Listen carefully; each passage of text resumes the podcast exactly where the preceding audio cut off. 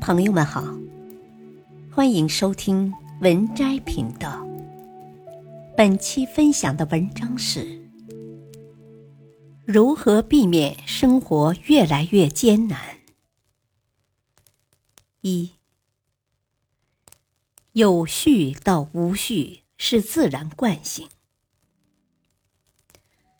为什么手机和电脑用的时间久了，系统越来越卡，散热越来越差呢？为什么睡懒觉容易，早起却很难？为什么玩游戏、刷短视频容易，运动锻炼却很难？为什么创业期人人都充满激情，公司发展壮大后却开始变得官僚？因为。在没有外力作用下，一个孤立的系统总是会从相对有序的状态向相对无序的状态演变。这也是物理热力学定律之一。这个规律适用范围非常之广，不仅适用于物理学研究物体，还适用于组织和个人。二，成功的企业深谙此道。华为作为一家让中国人骄傲的科技企业，任正非认为，自然科学与社会科学有着相同的规律。对于企业而言，企业发展也会有紧密有序，逐步走向混乱并失去前进的动力。因此，企业想要生存和发展，就一定要不断的借用外力。打破自身的衰退节奏，不断为企业引进新鲜血液，广纳贤才，研发新产品，推行末位淘汰，不断开拓新市场等等。目的就是对抗组织僵硬老化的规律。亚马逊在全球是最顶级的互联网公司之一，创始人杰夫·贝佐斯。有一个商业理念——飞轮效应。它是指公司里的各个业务模块会形成相互做功的有机推动，如同咬合的齿轮。虽然要将这些齿轮组从静止到转动起来需要花很大的力气，但每一圈的做工都不会白费。而且一旦有某个齿轮开始转动，整个齿轮组就会共同转动。三，个人对抗生活无序的方法。企业通过持续改革、保持开放、不断研发、持续做工，来避免组织失去活力。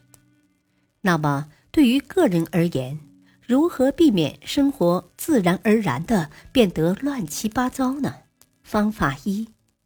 不断打破稳定。孟子言：“生于忧患，死于安乐。”如果一个人没有经常处于不平衡的状态中，那么就会在安逸的环境中逐渐丧失斗志，逐渐失去了生活的乐趣。这也是为什么在一个稳定岗位待久了，就会产生倦怠。对做什么都提不起兴趣，这是一个内在失序的表现。内在失序会让我们迷茫痛苦，我们会感到无所事事，无法集中注意力。我们集中思考的时间很少能超过几分钟。如果一个人能够不断的突破自己的舒适区，不断的学习，持续对自己做工。那么，我们就能够避免生活自然而然的走向无序，避免生活越过越艰难。方法二：避免路径依赖。路径依赖会让我们困在自己编织的网中，在一成不变的系统中不停的循环。比如过去的二十年。房子在不断增值，挣到钱的中国人就是不断买房，房价也在不断的创新高。然后时代变了，房子已经丧失了金融属性，当做消费品买来自住还可以，要想投资增值已经不可能了。十年前的乡镇房子还能卖个好价钱，如今已经没有买家了。未来除了少数几个一线城市，大多数城市房价都会长期下跌。如果还是抱着买房发财致富的想法，那么显然美好愿望就要落空了，反而成为了最后的接盘侠。真实的世界变化不是线性的，这个世界唯一不变的就是一切随时都在改变。原来能做成功的事情，现在不一定可以做成功；现在能成功的事情，未来不一定能做成功；而现在做不成功的事情，未来也是有可能成功的。